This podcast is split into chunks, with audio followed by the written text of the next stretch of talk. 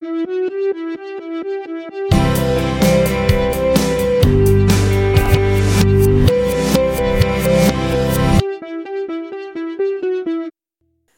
pessoal, sejam bem-vindos a mais um episódio deste podcast. Eu sou a Thaís e esse é o Essência Poeta, um podcast onde eu compartilho as minhas experiências de leitura e trago alguns assuntos para a gente refletir e conversar a respeito. Hoje eu vim compartilhar com vocês algo que mexeu muito comigo nesses dias. Mais especificamente, uma palavra que tocou muito profundo no meu coração e que eu ainda estou digerindo. Eu ainda estou processando essa palavra. Eu participei nesse fim de semana de um culto de jovens em que o pregador ministrou sobre o Salmo 42, em relação ao anseio do salmista pela presença do Senhor. E em certo momento, o pregador compartilhou uma situação envolvendo um casal que me atingiu como uma flecha. Tratava-se de um casal em crise que resolveu buscar aconselhamento pastoral para tentarem melhorar o relacionamento deles. E durante o aconselhamento, o pastor decidiu ouvir o que cada um sentia e pensava a respeito do outro, e então o marido começou a dizer: Essa mulher é louca.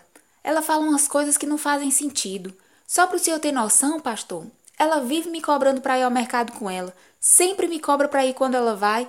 E no dia que eu fui, sabe o que ela fez? Ela disse: Para que você veio?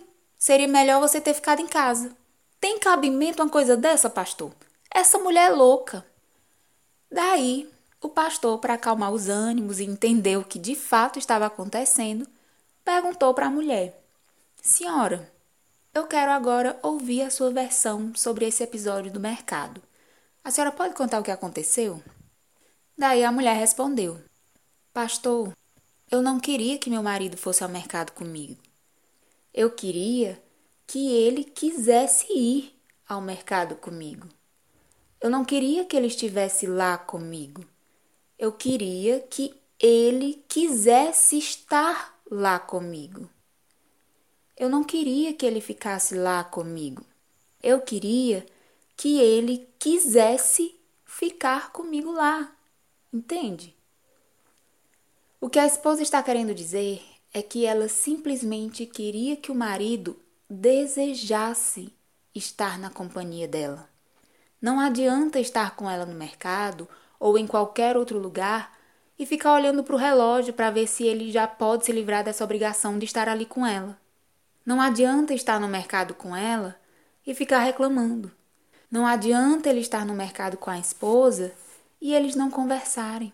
Não adianta ele estar no mercado ao lado dela e ainda assim o coração dele estar distante do coração dela. Gente, vocês já entenderam? Eu já estou aqui de novo sentindo o peso dessa palavra. É um confronto tão profundo. No culto, o pregador usou esse exemplo para mostrar que assim é a expectativa de Deus em relação às nossas ações dentro do nosso relacionamento com Ele. Ele não quer que a gente apenas vá aos cultos buscar a face dele, não. Ele quer que a gente queira que a gente deseje ir aos cultos buscar a face dele. Ele não quer que a gente apenas ore. Ele quer que a gente queira, que a gente deseje falar com ele e conversar com o Senhor por meio da oração.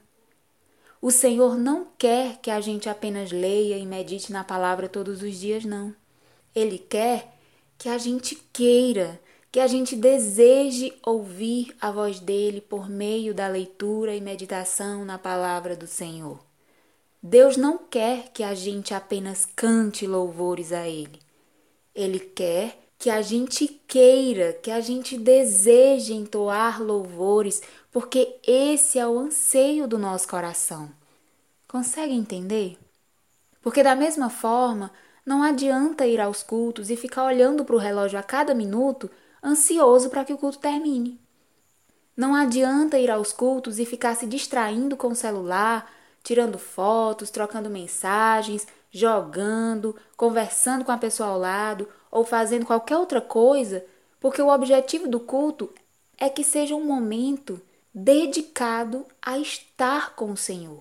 junto dele, dando atenção a ele, falando com ele, ouvindo a voz dele, conversando, passando tempo juntos em comunhão, com os corações conectados, participando juntos de um mesmo momento, de um mesmo tempo, espaço, atividade, lugar. Enfim, a intenção do culto é a unidade, é a comunhão, é a conexão. Não adianta orar se a cada dois minutos você olha para o relógio para ver se já passou o período que você tinha que estar ali em oração. Orar é conversar com Deus. Quando nós conversamos com alguém que é importante para nós, quando nós conversamos com as pessoas que nós amamos, o tempo passa tão rápido. Nós não queremos que aquele tempo acabe. Quanto mais conversamos, mais a gente quer conversar. Lembrei-me que nesse mesmo final de semana eu fui me encontrar com algumas amigas. E essa visita só iria durar algumas horas, porque eu tinha algumas outras coisas para fazer nesse dia. E, gente, a companhia delas é tão especial. Conversar com elas, na verdade, estar com elas é tão bom que eu deixei o que eu tinha para fazer de lado e acabei passando a manhã e a tarde inteiras com elas. E como se não bastasse, no final da noite, depois do culto e do ensaio dos jovens, já era mais de nove horas da noite, eu voltei a me encontrar com as minhas amigas e nós ficamos juntas conversando até as onze da noite. O que eu quero dizer é que num relacionamento com alguém especial e que você ama, a conversa, o diálogo, o desejo de estar junto, falando e ouvindo, trocando experiências e na companhia um do outro, é o básico. E orar é exatamente isso.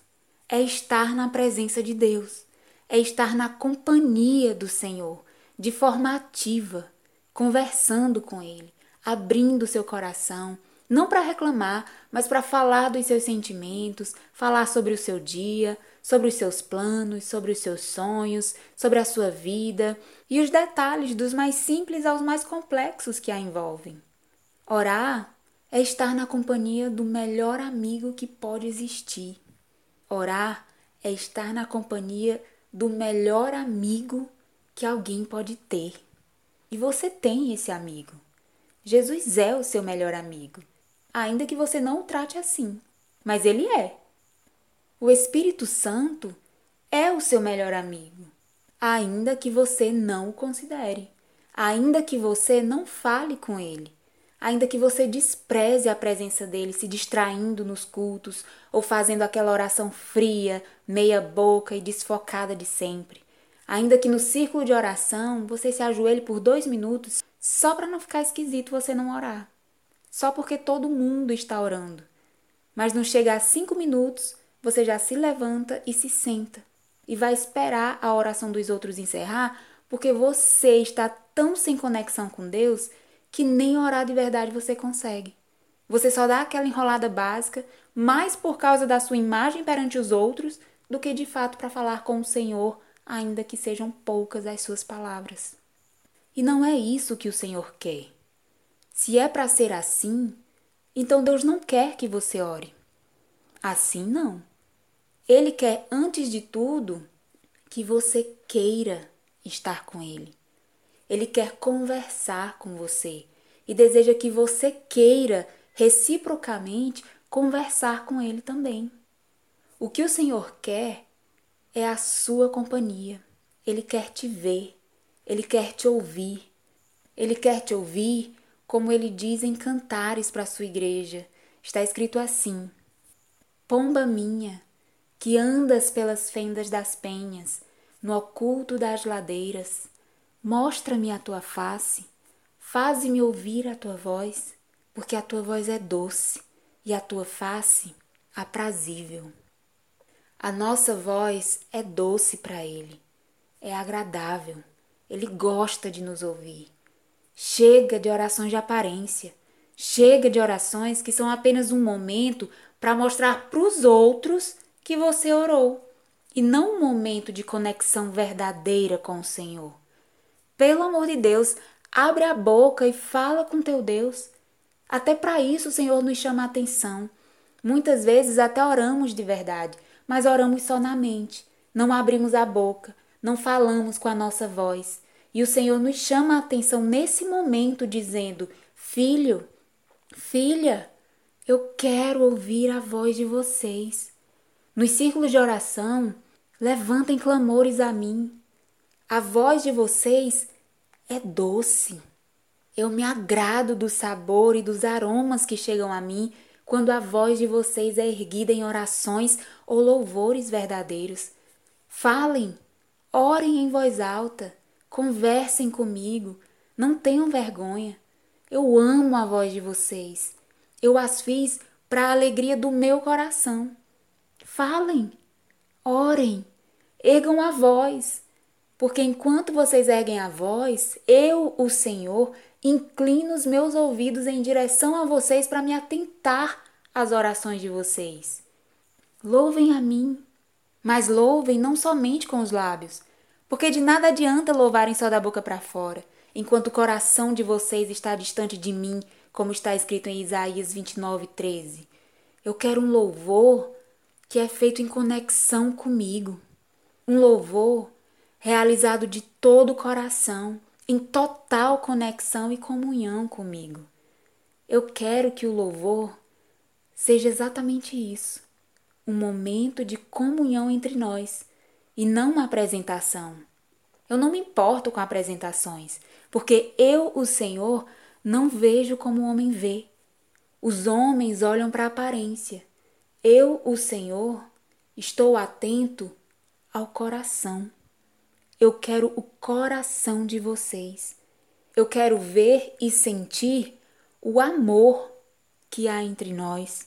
Não só o amor que emana de mim para vocês, mas o amor que emana de vocês para mim em resposta ao meu amor por vocês. Eu quero que vocês queiram o que eu quero. E o que eu quero é que a gente se conecte eu quero que a gente ande juntos de verdade. Eu quero que você queira andar junto de verdade comigo. Eu quero que você queira andar junto comigo de verdade. Eu quero que você queira estar comigo de verdade. E não só no momento, mas em todo o tempo. Durante os cultos, fazendo supermercado, estudando para as provas, na academia, limpando a casa, lavando a louça, aguando as plantas, arrumando o quarto, em todo o tempo. Enfim, pessoal, essa reflexão é sobre conexão verdadeira. É sobre reconhecermos a importância da pessoa com quem a gente se conecta. Se ela realmente é importante, se ela realmente é alguém a quem amamos, nós ansiaremos, nós desejaremos profundamente entregar o nosso coração a ela, dar atenção e nos conectarmos com essa pessoa. A leitura devocional não vai ser um fardo, não vai ser maçante. Pelo menos não é para ser assim. Não é para ser uma obrigação, mas é para ser um tempo de conexão um tempo de amor. É para ser um tempo de conversa especial no jardim com aquele cuja voz também é doce para nós. Porque Ezequiel era um profeta que ouvia a voz de Deus e vivia na presença do Senhor, amando ao Senhor e sendo fiel a Ele nesse relacionamento. E um dia o Senhor disse a Ezequiel, está escrito em Ezequiel capítulo 3, versículos 1 a 3, diz assim: Depois me disse, Filho do homem, Come o que achares, come este livro e vai e fala à casa de Israel. Então abri a minha boca e me deu a comer o livro. E disse-me: Filho do homem, dá de comer ao teu ventre e enche as tuas entranhas deste livro que eu te dou. Então o comi, e era na minha boca doce como mel. E na primeira epístola de João, capítulo 5, versículo 3, está escrito: Porque este é o amor de Deus, que guardemos os seus mandamentos, e os seus mandamentos não são pesados.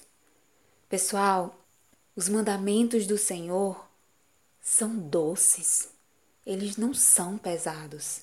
A leitura devocional, meditar na palavra e não apenas meditar, mas obedecer, amar, viver em comunhão com o Senhor, não é para ser um peso, uma obrigação. Não é para ser um momento em que suspiramos de impaciência e desejo de se livrar logo daquilo, mas é para ser um momento em que suspiramos de amor, de satisfação, de anseio e desejo pela presença do Senhor. Porque é assim que ele suspira e anseia pela nossa presença. Ele espera por nós, e ele espera por nós com expectativa, com desejo, com amor. E quando ele está conosco, ele aprecia a nossa voz, ele aprecia a nossa companhia. E ele não só aprecia, mas ele vem até nós. No jardim do Éden, o Senhor vinha na viração da tarde se encontrar com Adão para conversar e ter comunhão. Por isso, se você marcar um encontro com o Senhor, não trate esse encontro de todo jeito. Não vá para o círculo de oração de todo jeito.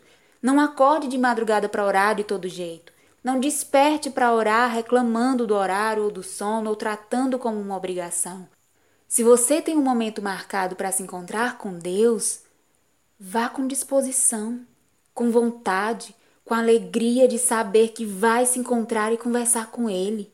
Vá com expectativa, assim como na obra chamada O Pequeno Príncipe, em que a raposa e o príncipezinho desenvolveram uma relação de amizade e falando sobre os momentos em que marcariam para se encontrar, a raposa disse ao príncipezinho: Se tu vens, por exemplo, às quatro da tarde, desde as três eu começarei a ser feliz. Ai, gente, meu coração não aguenta não. Eu fico muito emocionada porque assim é o coração do Senhor. Ele nos ama nesse nível de amor. Ele também espera e anseia pelos nossos encontros com Ele. Então, que a nossa resposta à expectativa e amor que Ele tem a nosso respeito seja da mesma maneira, seja ansiar pela presença dEle.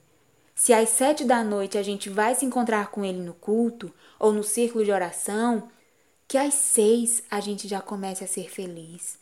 Que às seis o nosso coração se alegre e declare em verdade, como o salmista dizia no Salmo 122, verso 1, onde está escrito: Alegrei-me quando me disseram: Vamos à casa do Senhor. Alegrei-me quando me disseram: Vamos à casa do Senhor. Enfim, pessoal, que a nossa expectativa diante dos encontros marcados para buscar e encontrar o Senhor, seja de alegria, seja de desejo e principalmente de correspondência ao amor e à vinda dele também ao nosso encontro. Que sejamos responsáveis com o coração de Deus, porque ele é responsável com o nosso coração. Ele nunca deixa de comparecer. Ele nunca deixa de nos amar e de nos deixar extremamente claro o seu amor Sejamos responsáveis com o coração de Deus. E ainda falando na obra O Pequeno Príncipe, lembrei-me de uma das frases mais famosas e marcantes desse livro que diz: Tu te tornas eternamente responsável por aquilo que cativas. Essa frase fala da responsabilidade que devemos ter com aquilo ou com quem cativamos, isto é, com aquilo ou com aquele alguém que guardamos em nosso coração. Se nós nos dispusermos a iniciar e a desenvolver um relacionamento, então que nós também tenhamos a consciência de que os envolvidos nessa relação passarão a ter lugar eterno no coração do outro e que nós deveremos ter uma responsabilidade também eterna sobre isso. Que responsabilidade é essa, Thaís? A responsabilidade de amar, de cuidar, de valorizar e conservar esse lugar na vida um do outro como um lugar especial, vivo e agradável, como um jardim, que só mantém a sua beleza e vida se bem cuidado for, se houver atenção, responsabilidade, presença ativa, intencionalidade, entrega. Seja responsável com o coração de Deus porque Ele é responsável com seu coração. E lembre-se, em um relacionamento onde só um lado ama de verdade, a tendência é esse relacionamento morrer. Mas existe uma esperança, porque ainda que essa relação caminhe para a morte, haverá esperança se houver consciência e atitude dos envolvidos a respeito do estado em que se encontram. Se porventura esse for o seu caso, se porventura esse for o caso do seu relacionamento com Deus, se você não tem amado o Senhor de volta, se o Senhor tem te buscado, mas você não tem dado ouvidos ao chamado dele, e se pouco ou quase nunca você mesmo tem a iniciativa de buscá-lo em casa, sozinho, sozinha, por sua livre vontade, reconheça. Reconheça. Mas reconheça para ele. Diga para ele. Confesse. Abra seu coração Diga até mesmo que não sente amor por ele, se essa for a sua percepção real do estado em que você está.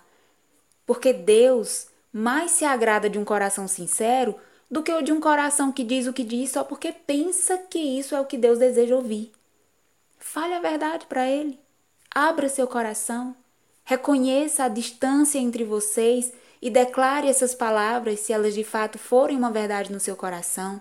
Diga assim: Senhor, eu quero começar do zero, porque é isso que eu tenho. Eu não tenho nada. Eu tô zerada. Eu não tenho amor. Eu não tenho desejo por ti. Tudo que eu tenho é o que o Senhor acabou de me conceder. E o que o Senhor me deu agora foi essa consciência do meu estado de frieza e distância do teu coração. Acende a chama do teu amor em mim, Senhor para que a nossa história não seja mais somente sobre o teu amor, mas seja sobre o nosso amor, seja sobre a nossa comunhão, a nossa vida juntos, Pai. Clame, fale com Ele, clame para que o Senhor renove em ti a alegria da salvação. Derrame seu coração na presença do Senhor, como o salmista fez no Salmo 51, versos 1 a 12, dizendo: tem misericórdia de mim, ó Deus, segundo a tua benignidade. Apaga as minhas transgressões, segundo a multidão das tuas misericórdias. Lava-me completamente da minha iniquidade e purifica-me do meu pecado, porque eu conheço as minhas transgressões, e o meu pecado está sempre diante de mim. Contra ti, contra ti somente pequei e fiz o que a teus olhos é mal, para que sejas justificado quando falares e puro quando julgares. Eis que em iniquidade fui formado, e em pecado me concebeu minha mãe. Eis que amas a verdade no íntimo, e no oculto me fazes conhecer a sabedoria. Purifica-me com isopo e ficarei puro. Lava-me e ficarei mais alvo do que a neve. Faze-me ouvir júbilo e alegria para que gozem os ossos que tu quebraste. Esconde a tua face dos meus pecados e apaga todas as minhas iniquidades. Cria em mim, ó Deus, um coração puro e renova em mim um espírito reto. Não me lances fora da tua presença e não retires de mim o teu Espírito Santo. Torna, Senhor, a dar-me a alegria da tua salvação e sustém-me com um espírito voluntário. Me sustenta, Senhor, com um espírito voluntário, um espírito que te busca porque te quer e não porque considera uma obrigação. Dá-me, Senhor, um coração como diz o hino. Dá-me, Senhor, um coração quebrantado e contrito para te agradar e entregar toda a glória somente a ti.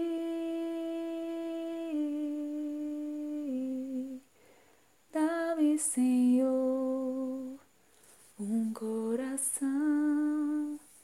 que é todo teu. Dá-me, Senhor, um coração que é todo teu. É isso, pessoal. Sem mais a dizer, só buscar. Busquemos então a face do Senhor de todo o nosso coração, enquanto se pode achar, porque isso é a palavra do Senhor. Ele disse: Porque eu bem sei os pensamentos que penso de vós, diz o Senhor. Pensamentos de paz e não de mal, para vos dar o fim que esperais. Então me invocareis, e ireis, e orareis a mim, e eu vos ouvirei. E buscar-me-eis e me achareis, quando me buscardes de todo o vosso coração. E serei achado de vós, diz o Senhor. Jeremias capítulo 29, versículos 11 a 14. É isso, pessoal. Eu vou ficando por aqui. Por hoje é só. Que Deus abençoe a vida de cada um de vocês. Muito obrigada por terem permanecido comigo até aqui. Espero vocês no próximo encontro. Se cuidem, fiquem com Deus. Um beijo e tchau!